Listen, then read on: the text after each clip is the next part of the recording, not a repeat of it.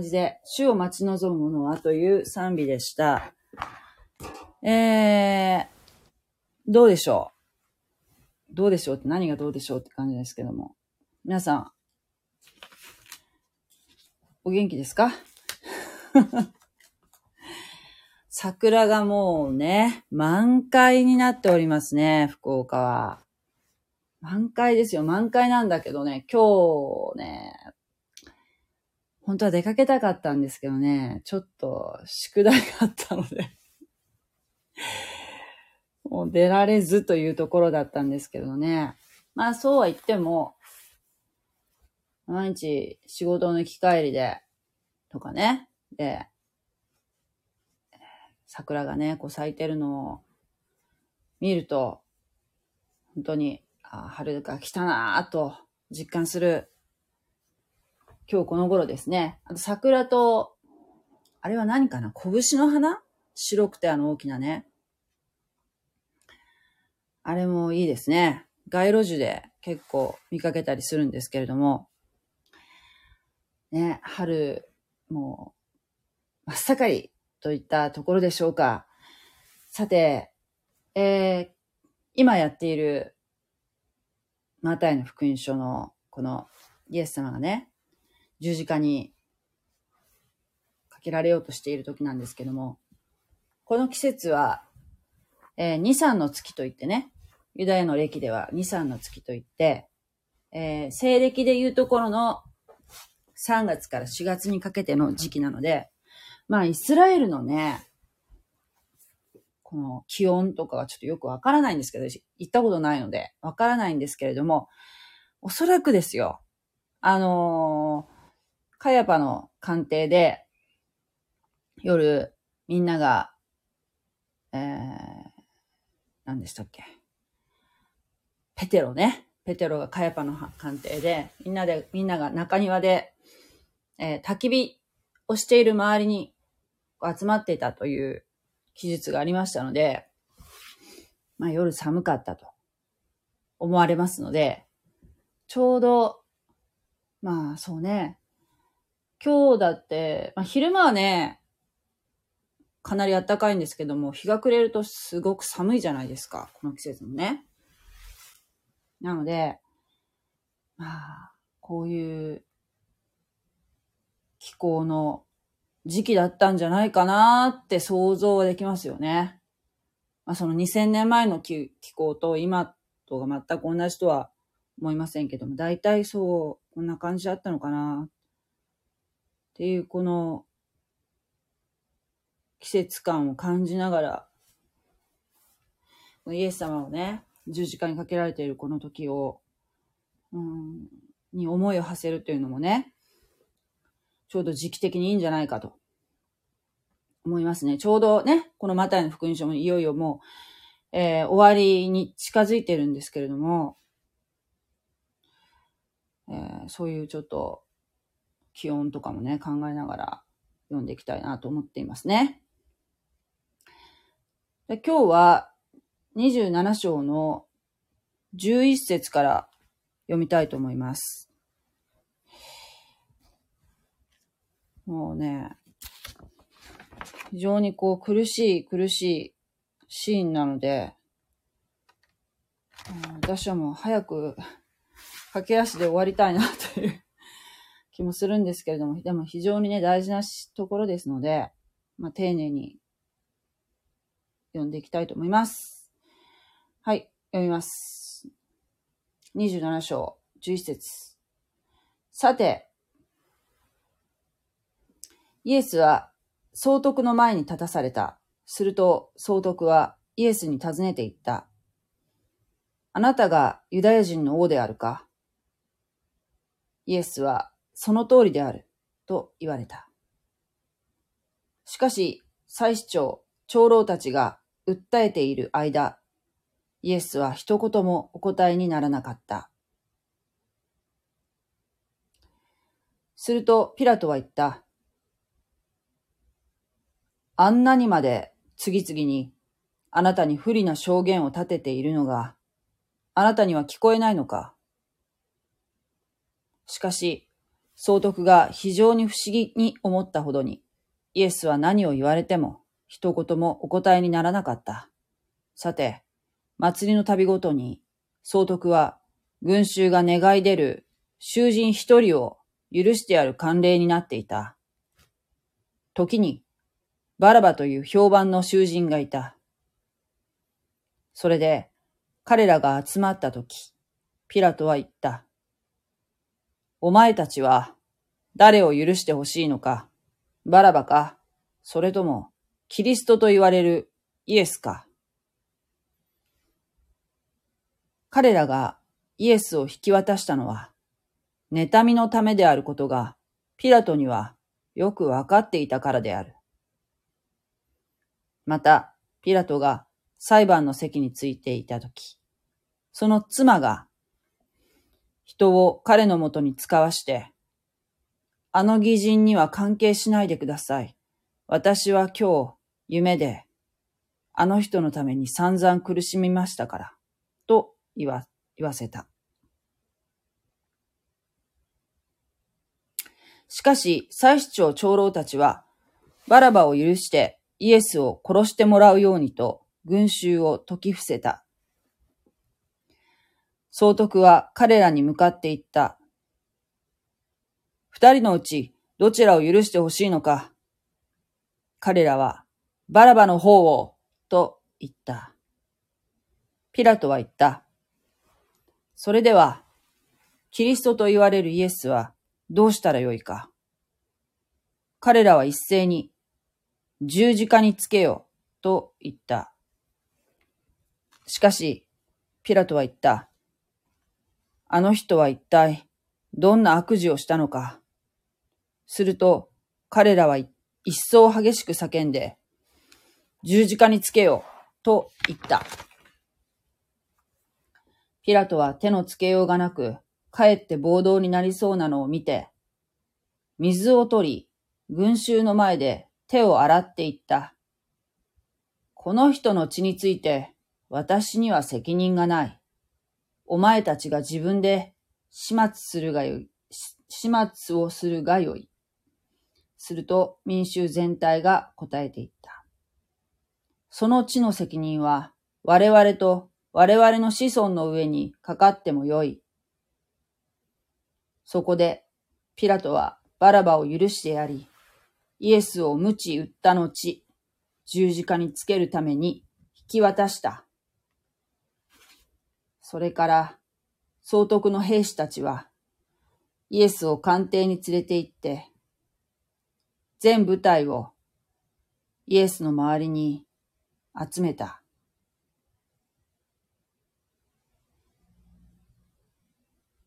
そして、その上着を脱がせて、赤い街灯を着せ、また、茨で冠を編んで、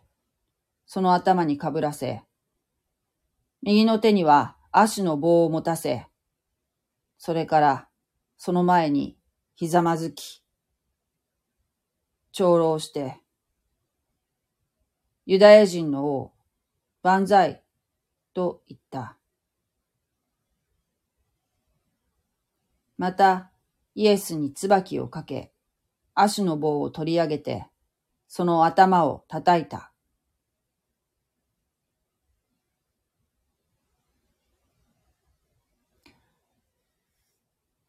こうしてイエスを長老した挙句、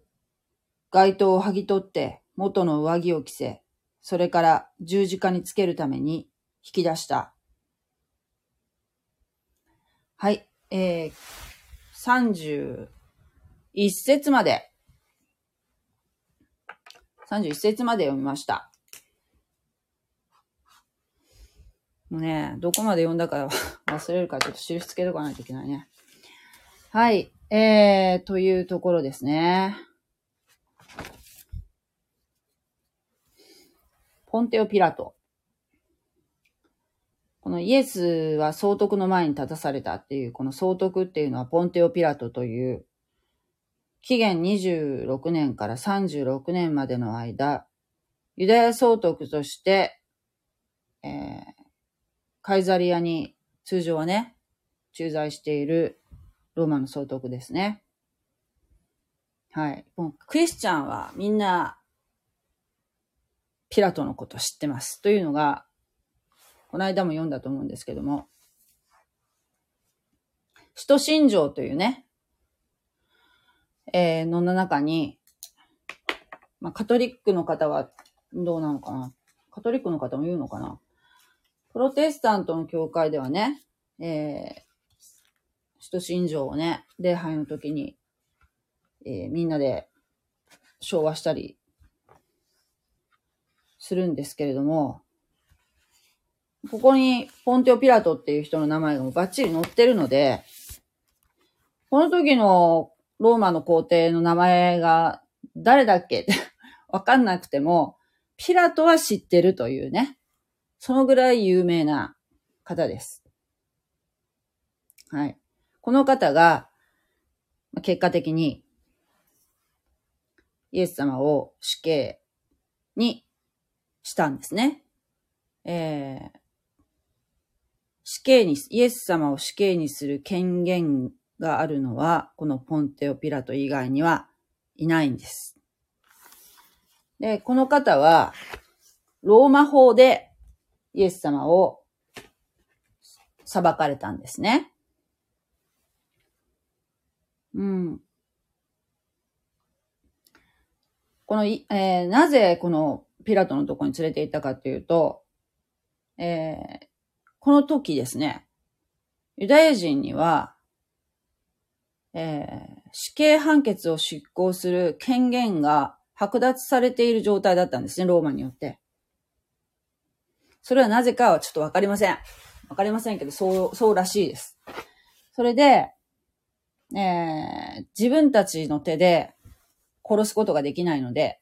イエス様をね。なので、当時イスラエルはローマの、ローマの支配下にありましたので、ローマ総督のピラトのところに連れてきたわけですね。そのイエス様を月世までね、の、そので、えー、捉える時も、ピラトは、えー、まあ、大祭司たちのね、要求に従って、えっ、ー、と、一正体っていうんでしょうか。あの、600人近くの自分の兵士を、そのイエス様一人を捕まえるために、よこしてますよね。うん。まあ、ちょっとね、それもちょっと今思ったけど、イエス様一人を捕まえるのにその兵隊600人つけるっていうのもすごいよね、考えたら。なんでそんなにしたんだろう。うん、そこまでこう、なんか全力投球した理由がね、よくわからないんですけど、イエス様は街道で、まあイエス様自身もおっしゃってますけども、自分はその逃げも隠れもせず、街道とか、えー、神殿のね、ところでね、みんなに教えてたのに、なんでそこで捕まえないで、真夜中にね、こっそりえー、しかも兵隊をこうつけて、ローマ兵をまでつけて捕まえに来るんだっておっしゃってましたけども、うん。まあちょっと不思議ですよね。そんだけ、なんかこう、イエス様がまた奇跡かなんか起こしてね、えー、逃げられるんじゃないかっていう 恐れがあったのかもしれませんけど、まあとにかく、えー、そのピラトが、ピラトの前にいよいよ立つことになったわけですね。えピラトはどういう人かっていうと、もう非常に残忍な人であったという記録が残っているんですが、ただこの方の場合、えー、その、そういう面もありながら、ローマ法には非常に忠実で、うん、だから自分のこう感情で裁くってことはなかった。思われるんですね。その法にのっとって裁くっていうことはしてたそうなんですね。えー、あなたがユダヤ人の王であるかと。えー、尋ねたと。そしたらイエス様はその通りであると言われました。自分はユダヤ人の王であるということを認められたんですね。その通りですよね。イエス様はユダヤ人の王です。え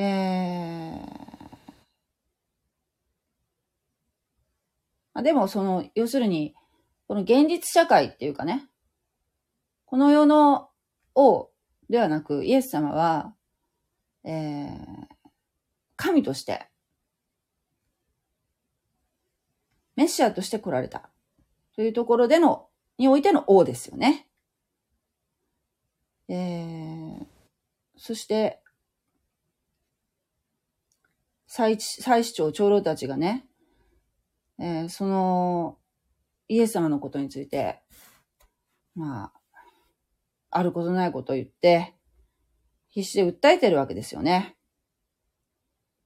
でもその間、それに対してイエス様は、うん、なんて言うんでしょう。反論することもなく、黙っておられたわけですね。するとピラトは言った。あんなに次々にあなたに不利な証言を立てているのがあなたには聞こえないのか。イエス様は何にもお答えにならなかったんですね。で、ちなみにですよ。この、ポンテオ・ピラトのいる場所、えー、からですね、えっ、ー、と、この祭司長たちは、このピラトたち、ピラトがいるところのその建物、建物からの外にいたそうなんですね。というのは、えピラトっていうのは、その祭司、ユダヤ人にとっては違法人ですよね。で、その違法人のところに建物に入って、入るっていうこと自体が、もう自分たちは汚れると思ってるわけですね。祭司長たちは。で、汚れるとまずいわけですよ。どうしてかっていうと、この今、この時、杉越の祭りの期間中なので、この後ですね、午前9時に神殿で羊をほふるんですね。で、その後、その祭司長たちは、その羊を、えー、神様にお捧げした羊を今度、祭司長たちの杉越の食事として食べるわけですよ。でも、その自分たちはこう、汚れてしまうと、ね、汚れてしまうと、その食事に、食事をいただくことができない。ということで、えー、このピラトの鑑定っていうんでしょうかね。このピラトがいるところには入ってきていない。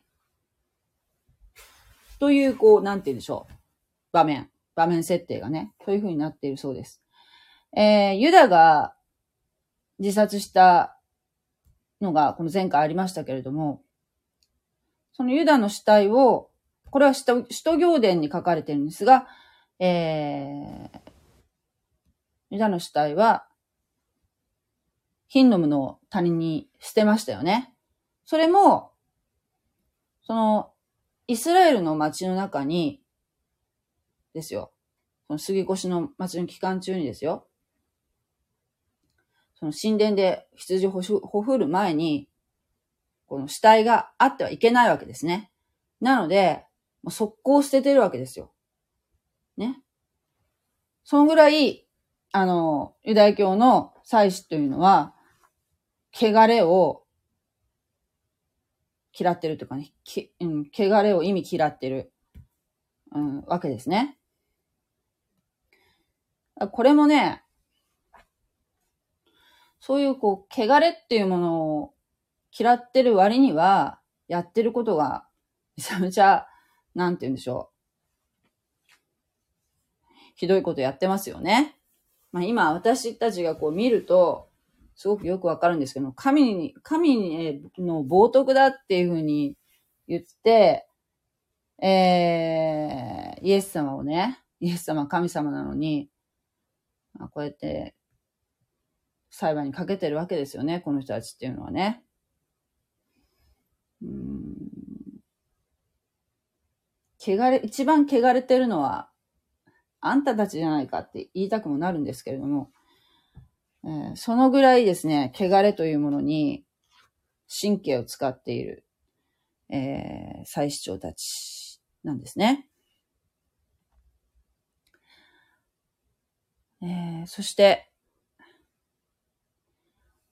このポンテオピラトのに、えー、ですよ、裁判を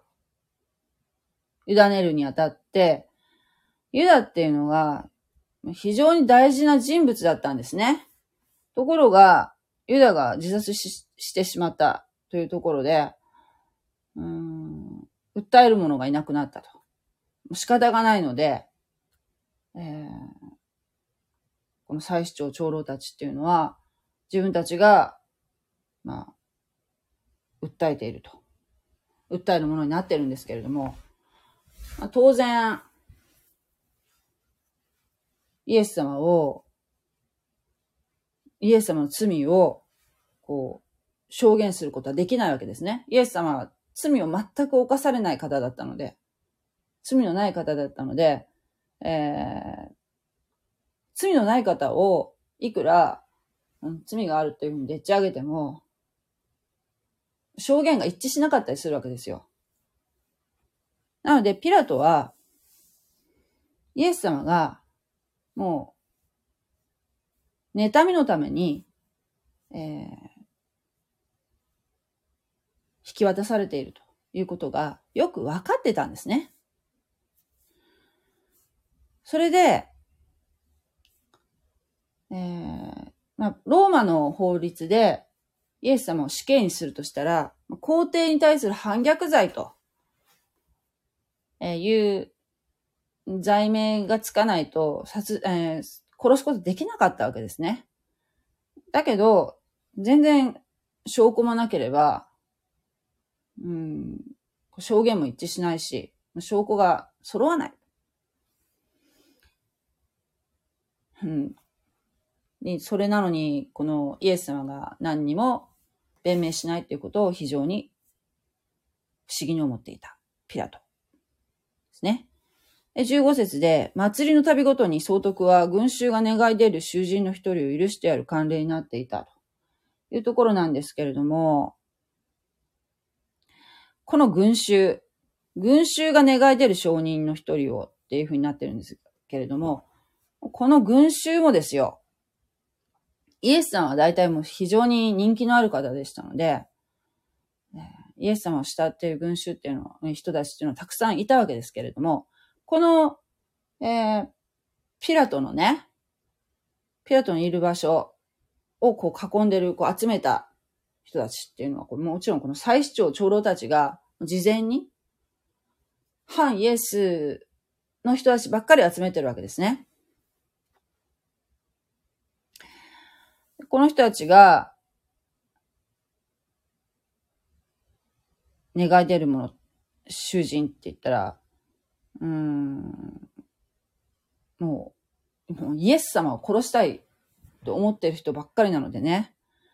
非常にイエス様に不利な状況ではあるんですけれども、ここにですね、バラバというもうめちゃめちゃ評判の囚人がいたわけですよ。で、この人は、バラバという人は、単なる泥棒ではなく強盗殺人犯であったと言われています。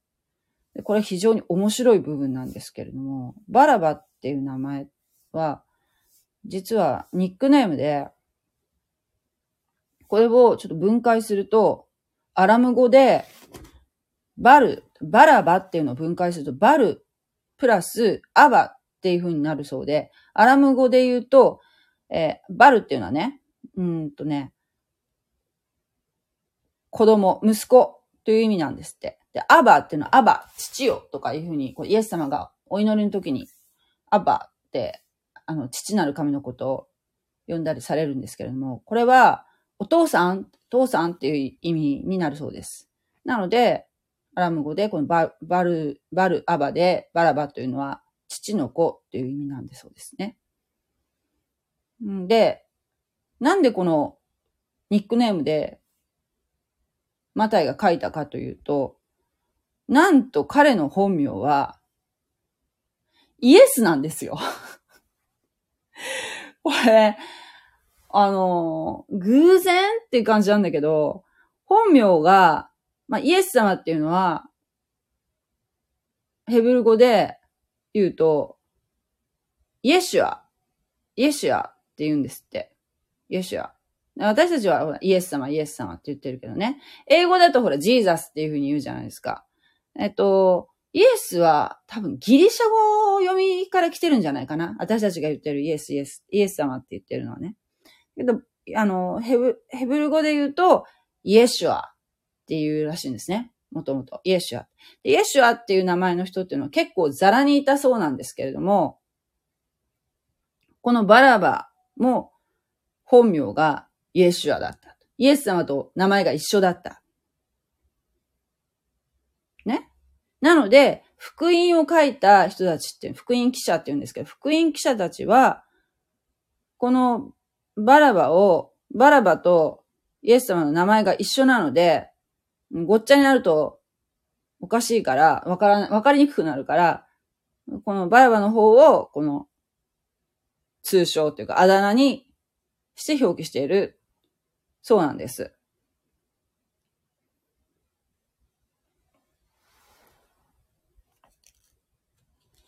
わかります？なので、まあ、あの、イエス、イエスじゃなくて、イエスを十字架につけろって言うと、なんかわけわかんなくなるじゃないですか。ね。バラバではなく、イエスを十字架につけろって言うと、あ、バラバとイエス様っていうふうにわかりますよね。だから、そういうことで、えー、バラバっていう名前を使ってるそうなんですけれども、この囚人とイエス様、名前が一緒だったと。しかも、アラム語で父の子っていう。イエス様も、父なる神の御子ですよね。御子なる神。イエス・キリストですから。これもイエス様もある意味、父の子なんですよね。バルアバですよ。もう、この、片や囚人、片やメシアというこの対比ですね。でこのバラバは不思議な恵みを受けたわけですよ。もう強盗殺人犯、もうバリバリの悪人なのに、このイエス様に代わって本当はこのバラバが十字架につかなければいけなかったのが、えー、このバラバが、なんと釈放されるわけですね。で、このね、ポンテオ・ピラトって、まあ、伝承では、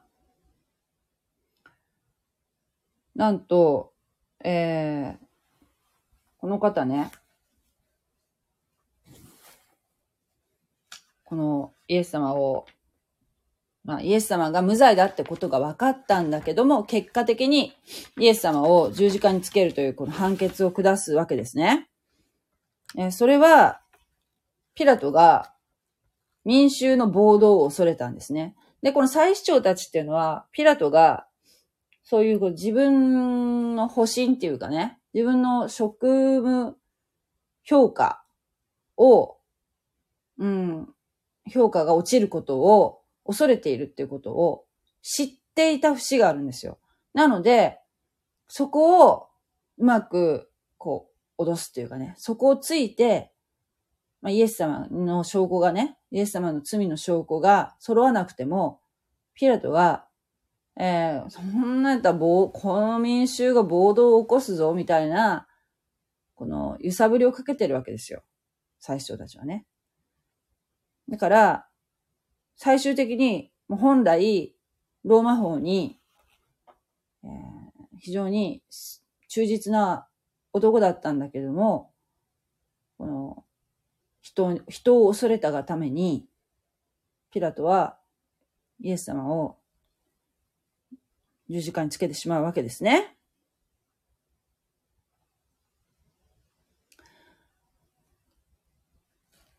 そういうことなんですね。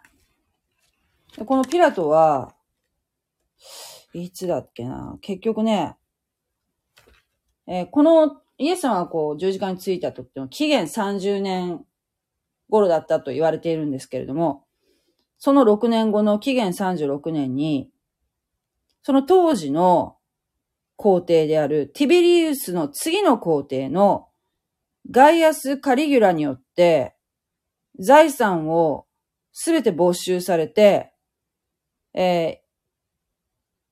ー、ゴールというね、今のウィーンの近くにあるところに、ルケ、ルケの、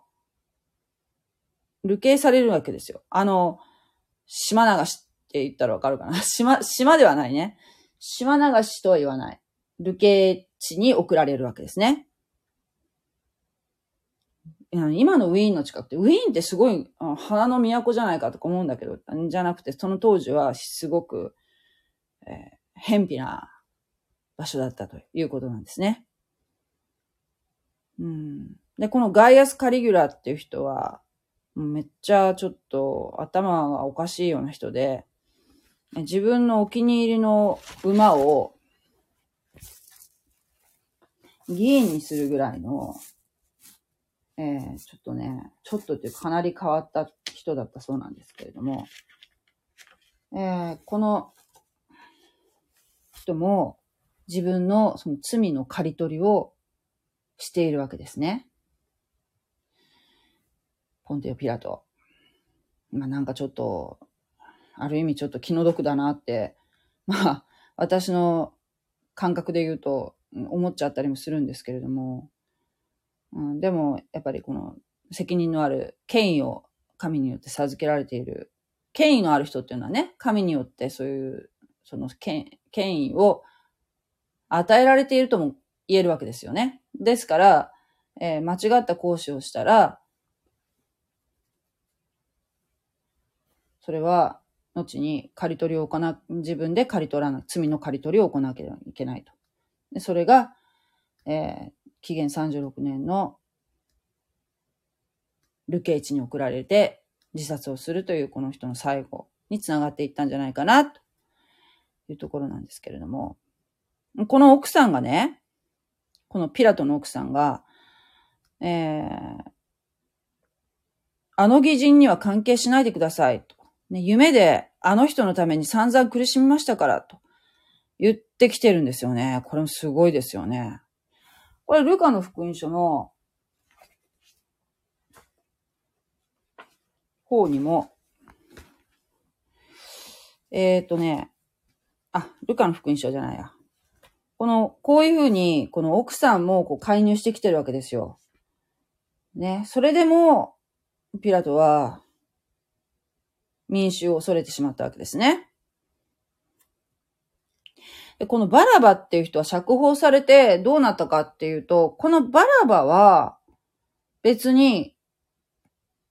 なんていうの？何にも起こらなかったと。もうただただ恵みを受けたっていうことで、あの、よかったねっていう話なんですけれども、ピラトはね、このイエス様を、うん、十字架につける判決を出してしまったというところで、っていうこの明暗ですね。うん。このバラバは、まあ、罪人の最たるものですけれども、でも私たち、このクリスチャンも、まあ、殺人っていうところまでは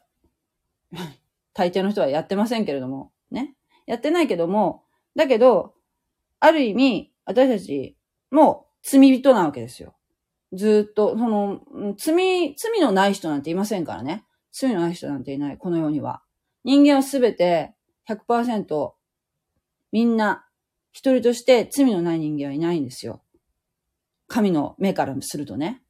いや、あの人はめちゃめちゃいい人だから絶対罪ないよって思うかもしれないけど、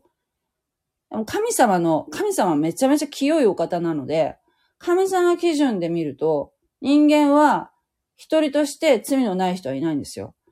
罪のない人がただ一人いるとすればならば、それはイエス様ですよ。神、神が人間としてこの地上に来られたわけですね、イエス様。イエス様以外の人間は全て罪があるんですよ。程度の差はあるかもしれないけど。だから、このイエス様の十字架のとの引き換えに、この釈放されたバラバっていうのは、私たち人間のこの罪許されたクリスチャンを表していると言ってもおかしくない存在なんですね。うん。から、あのーなんていうかな。その、うん、なんていうかな。難しいんだけど、もう自分が罪があるっていうことが、えーを、に気づくっていうのが、すごく大事なんですけれども、救いに関してはね。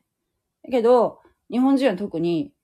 あなたは罪人ですよとか、あなたに罪がありますよっていうふうに言われても、全然理解できないわけですね。そういう、こう、なんか感覚がないっていうかね。いや、私がどこ、むしろ逆に怒られたりしてね。罪があるとか言われな、私が罪があるとか、ど、私は悪いことなんかしたことありませんよって言われちゃうんですよね。そう、罪、罪がある。罪。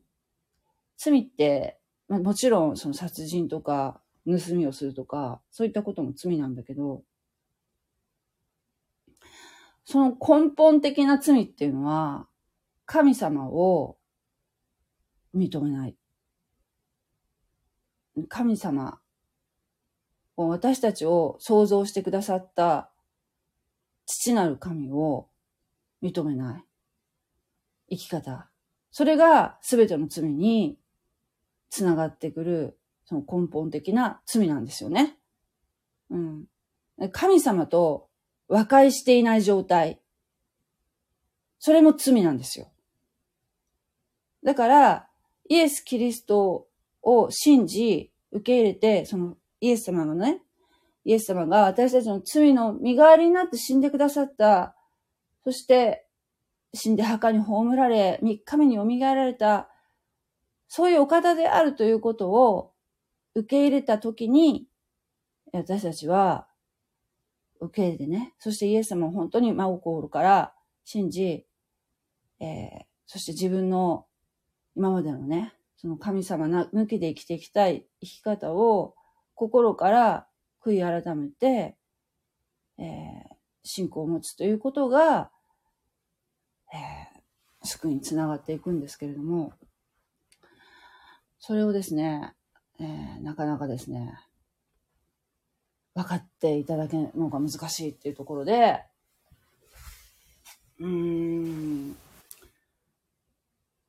そうなんですよね。信仰っていうのはね、私もなんかなんで信じたんだろうなと思うんだけど、わかんないんだ。うまくすべできない。なんかある日、ストンってこう、腑に落ちたって感じ。あ、そうなんだって。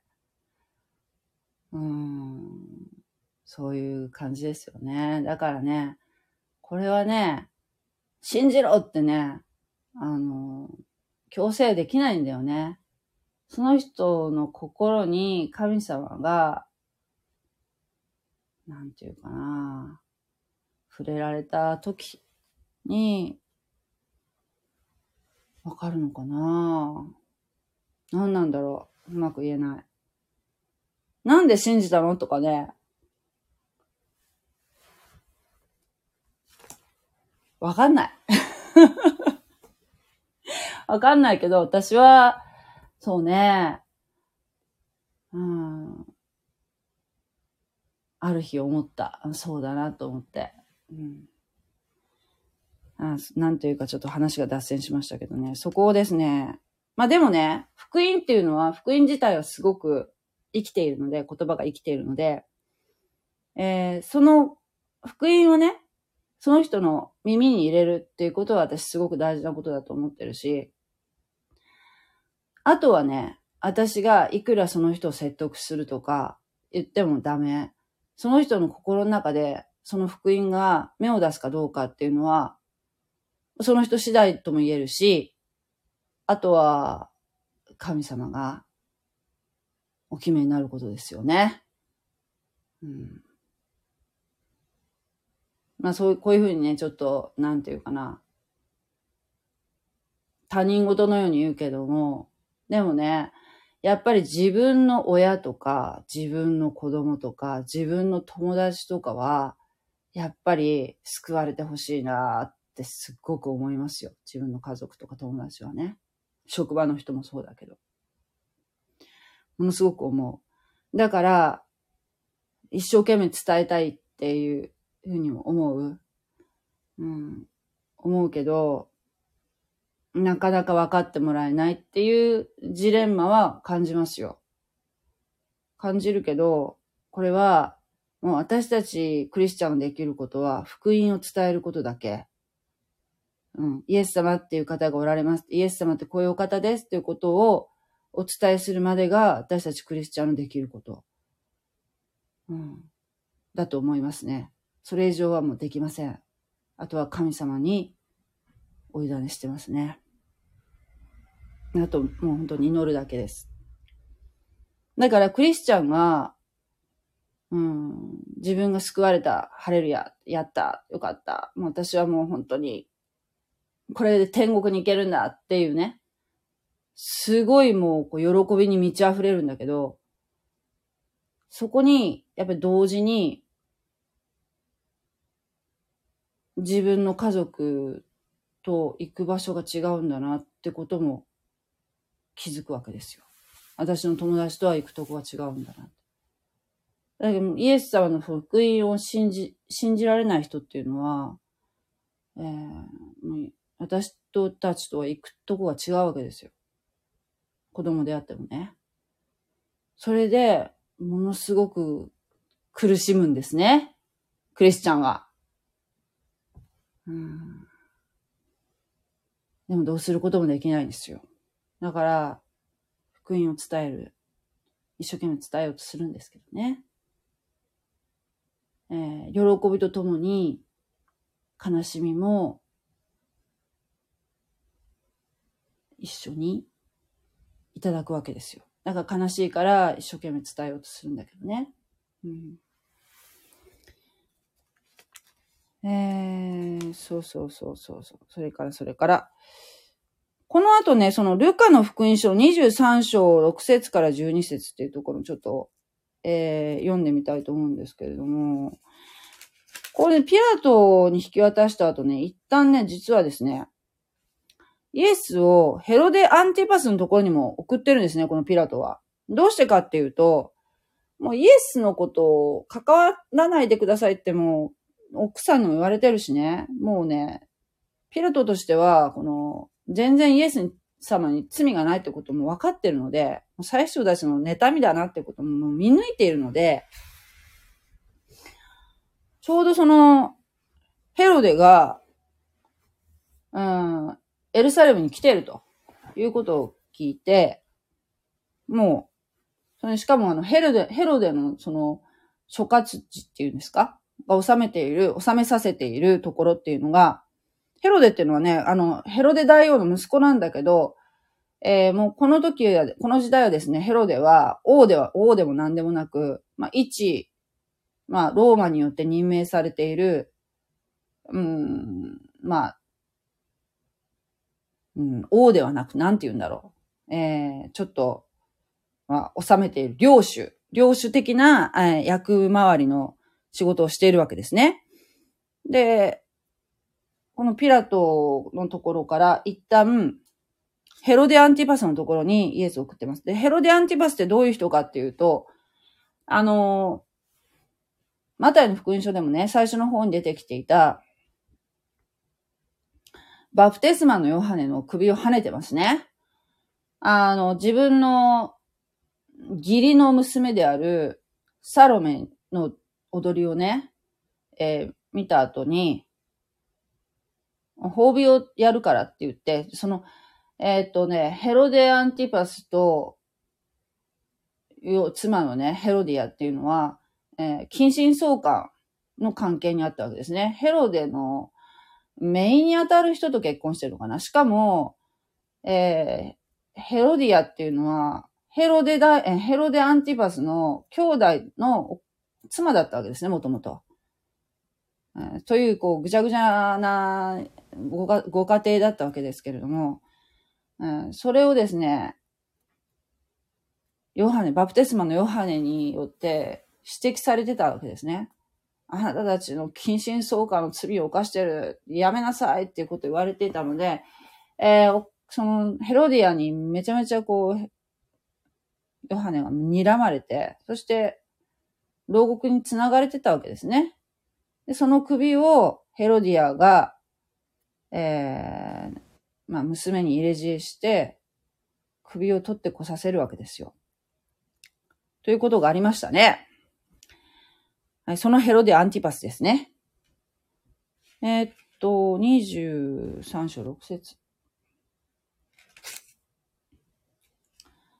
日光かね。ピラトはこれを聞いて、えー、聞いて、この人はガリラヤ人、ガリラヤ人かと尋ね、そしてヘロデの支配下のものであることを確かめたので、えっと、イエス様はガリラヤの方でしたよね。えー、なので、ヘロデの領地内に、の人間ということでですね。えー、これは好都合だというところで、ヘロデのところに、ヘロデじゃないや。あ、そうだ。ヘロデのところに送られたわけですね。ヘロデがエルサレムにいたのを幸い、こち、そちらへイエスを送り届けた。ヘロデはイエスを見て非常に喜んだ。非常に喜んだ。なぜかっていうと、ヘロデはイエス様が、なんか奇跡を起こしてくれんじゃないかなっていう、そういう、こう、なんて言うんでしょう。非常に下世話な男ですよね。なんかパフォーマンスしてくれるかなと思ったわけですよ。パフォーマンス好きだったのかもしれませんね。あの、自分の義理の娘の踊りを鑑賞するような人ですから。でも、イエス様は、こんな男の前で、奇跡を起こされるわけがありませんよね。えー、かねてイエスのことを聞いていたので、会ってみたいと長い間思っていたし、またイエスが何か奇跡を行うのを見たいと望んでいたからである。それでいろいろと質問を試みたが、イエスは何もお答えにならなかった。祭司長たちと立法学者たちとは立って激しい誤調でイエスを訴えた。またヘロデはその兵卒どもと一緒になってイエスを侮辱侮辱したり、長老したりした挙句、華やかな着物を着せてピラトへ送り返した。ヘロデとピラトとは以前は互いに敵視していたが、この日に親しい仲になったというね、えー、感じですよ。うん、で、結局、イエス様を、えー、死刑にする判決も、このヘロデも出さなかったわけですね。ヘロデは、まあ、ユダヤ人ではなかったんですけれども、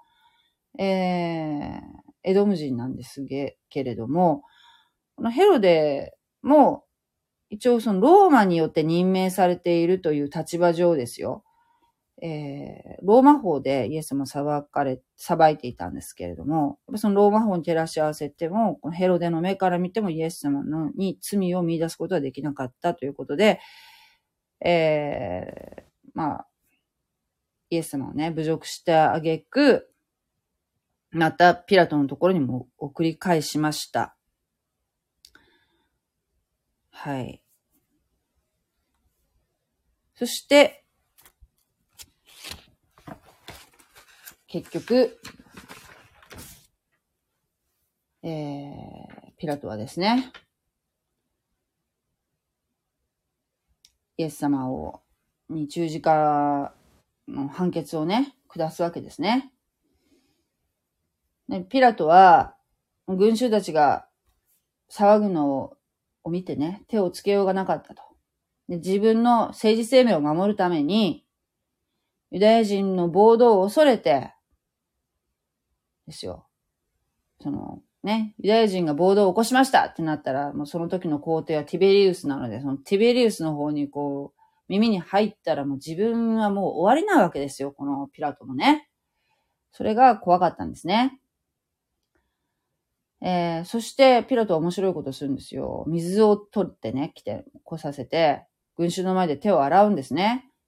でこの人の血について私には責任がない。あるんですけど。使徒信条にもう書かれちゃいましたからね。責任はあります。お前たちが自分で始末をするが良いと言いました。すると民衆全体が答えていった。その地の責任は我々と我々の子孫の上にかかっても良いって言っちゃったわけですね。その民衆、民衆たちが。このね、これ私に今、交互訳で読んでるので、我々と我々の子孫の上にかかっても良いっていう風になってるんですが、これはですね、他の聖書で読むと、うーんとね、えー、っとね、新共同訳もやっぱり我々と子孫にある、になってますね。新解約2017ではどういう風になってるかな？新解約。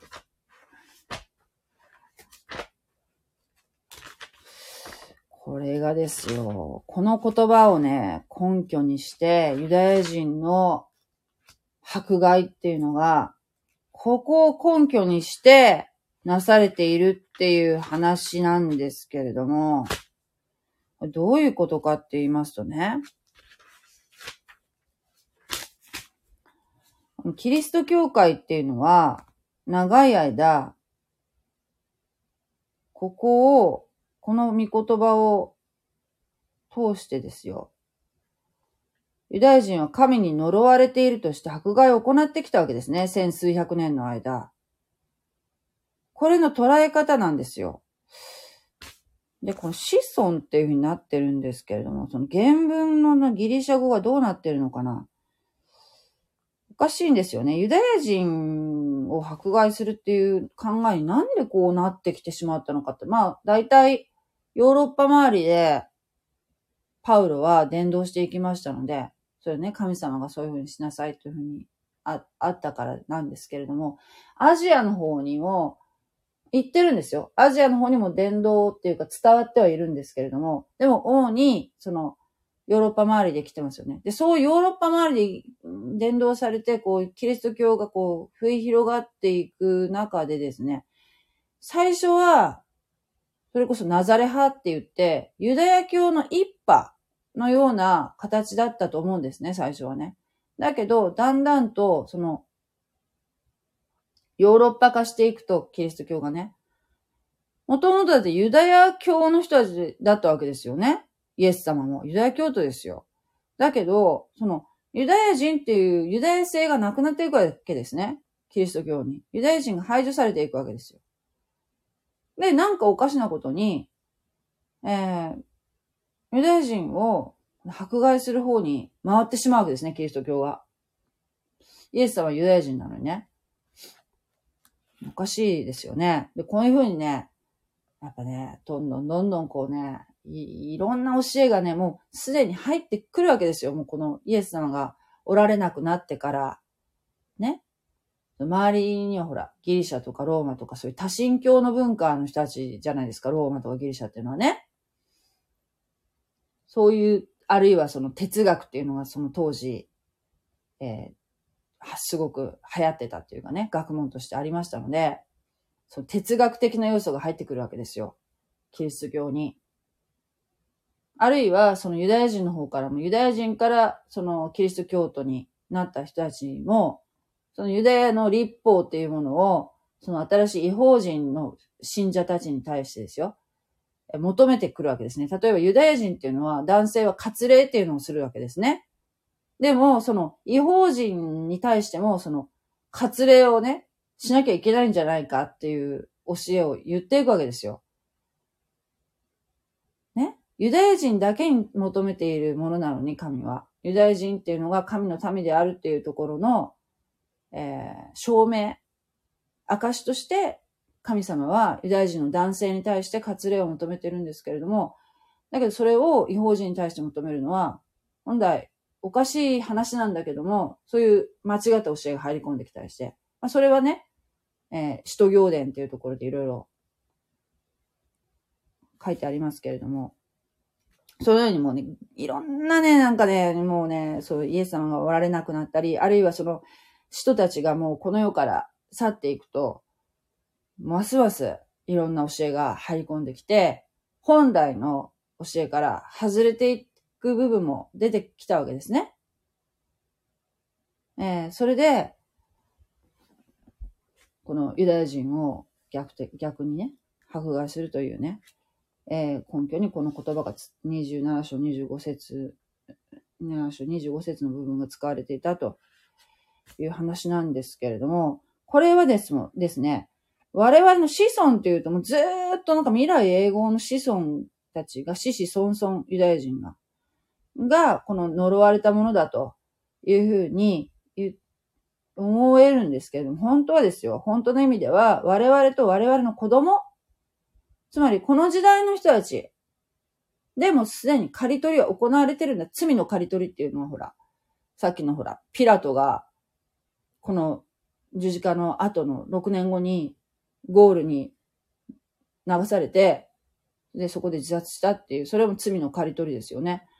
えー、っと、このユダヤ人の刈り取りというのは何度も出てきましたけども、ユダイエス様が、の十字架の40年後、紀元70年にエルサレム陥落という、ローマによるエルサレム陥落という形で、罪の刈り取りが行われました。それ以降、ユダヤ人は、えー、国を持たない民として世界中に離散するわけですね。えっ、ー、と、期限。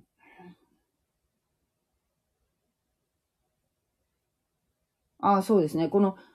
この部分に関しては、多分これが一番適切だと思うんですけども、これは新海約2017、新海約聖書の方なんですけども、25章にはこういうふうに書いてあります。その人の血は私たちや私たちの子供らの上にって書いてありますね。多分ね、これがね、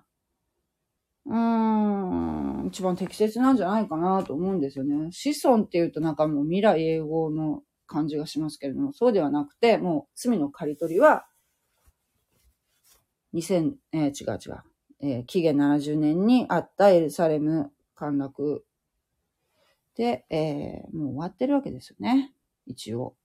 だけど、まあ、ユダヤ人の方たちというのは、まあ、今、イスラエルっていう国はね、なんと奇跡的にも建国されましたけれども、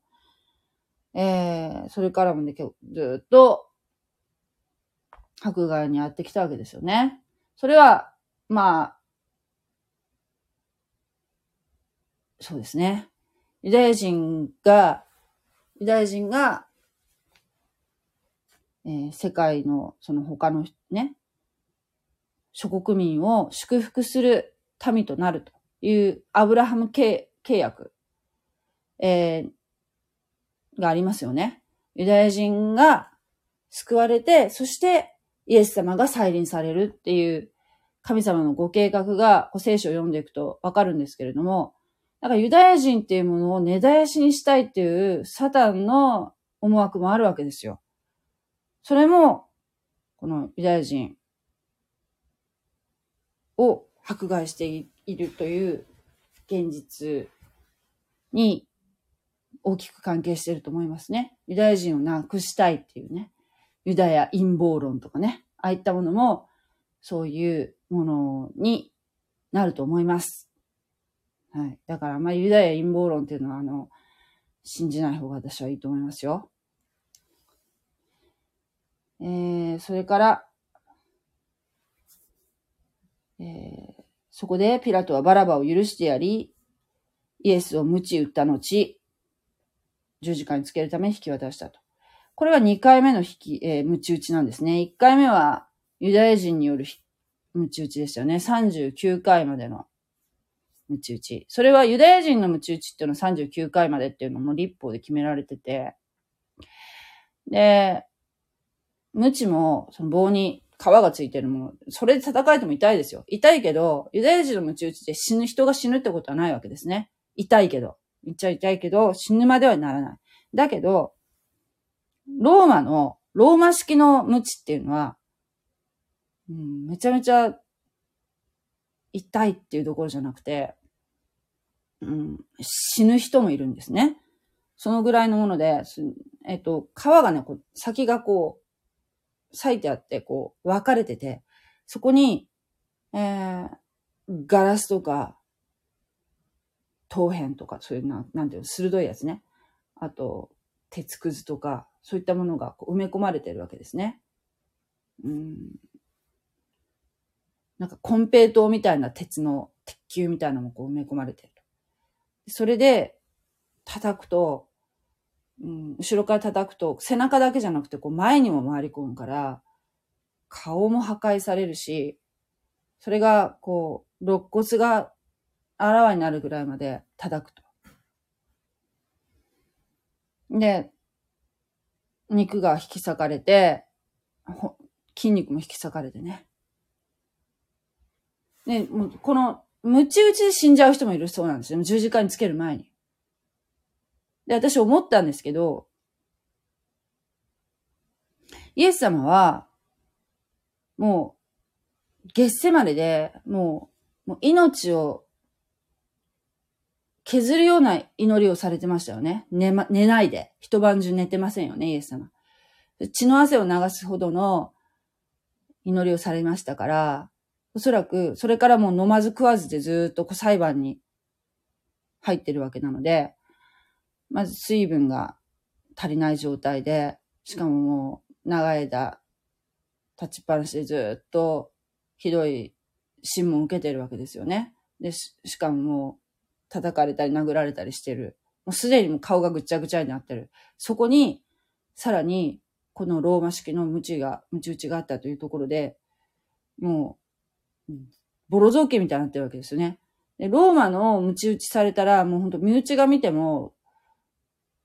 顔が判別できないぐらいの、ひどい状態になるっていう記録もあるそうです。だけど、イエス様は、神様のご計画である、この十字架につけられると、木にかけられるって死ぬっていうところが成就しないと、ね、イエス様は、この人類の罪のあがないっていうことができないわけですね。イエス様は、何としてでも十字架にかからなきゃいけないわけですよ。これね、すごいこう、なんていうかな、説明しづらいんだけど、神様のご計画があるわけですよ。人類救済のプロセスっていうのが。それは、ね、全く罪のない人っていうのはこの世にいないから人間はね。だから神様ご自身が人間の姿をとってこの世に使わされて、全く傷のない、全く罪のない人が、イエス様なんだけど、が木にかけられて死ぬっていうことが、木にかけられて死ぬっていうのはね、あの、新明記にあるんですけれども、木にかけられたものは呪われたものであるっていう、そのユダヤ人の考え方が、聖書の考え方があるわけですよ。だから、そういう死に方をしなければいけない。石打ちで死ぬんじゃなくて、無知で死ぬんじゃなくて、十字架で死ななきゃいけないんですね。だから、ね。だから人間がですよ。いくらこう、なんていうの、ユダがいようがいまいが、ね。ピラトがいようがいまいが、最主張たちがいようがいまいが、とにかく、ね、あなたたちがいるいないはね、本当ある意味関係ないぐらいなんですよ。イエス様は、確かに騙された。騙されたじゃない、あの、裏切られた。裏切られたけども、裏切り、裏切りがなかったら、じゃあ十字架につかなかったかっていうとそうじゃないんですね。十字架につくっていうのは、どんな手法をとってでも必ず十字架にはたどり着いていらっしゃるわけですよ。わかる？難しいね、これ説明するのがね。うん、だからね、十字架につくっていうことは神様のご計画。それは絶対どんな手でを使ってでも神様はそこに、そこにイエス様を送り込む。イエス様はそれはご存知で、イエス様は自ら進んで十字架についていらっしゃるってこともわかる。だから、ここで、無知で死ぬわけにはいかないですよ。無知で殺されるそうになるぐらいの無知ですけれどもね。しかも、この無知打ち、実は本来は十字架のその形状について行われる無知打ちなんだそうです。普通は。だって、無知打ちって、もう十字架もそうだけど、見せしめでしょ見せしめの意味があるから、こんなね、こう、内々でやってもしょうがないわけですよ。形状でやるのが一番いいわけですよ。見せしめだからね。だけど、ピラトの、ピラトとしては、このムチ打ちで、もういいやないかと、ほら、ムチ打ちしました。もうこんなにボロボロになった。もうこれで許してやれよ。っていうところで、いうところで、もう終了にしたかったわけですよ、ピラトは。だから、良かれと思ってやったことが、イエス様にとっては、非常にきつい。これからだって十字架担いで、木担いで、形状まで歩いていかなきゃいけないんですよ。もう失血状態ですよ。もう、血が相当流れてるんですね、この時点で。これも私ね、悪魔的ななんかこう、感じがするね。うん、形状につく、形状に行く前に、まあ、ピラトとしてはですよ。ピラトとしては、良かれと思ってやってること。人間的にはね。だけど、普通、こういうプロセスは通らないわけですよ。ことが行われている。良かれと思ってやったことが、これをなんかすごくサタンが働いてるなと思ったし、イエス様は何としてもここで死ぬわけにはいかないと。思ってらっしゃると思いますね。で、その後、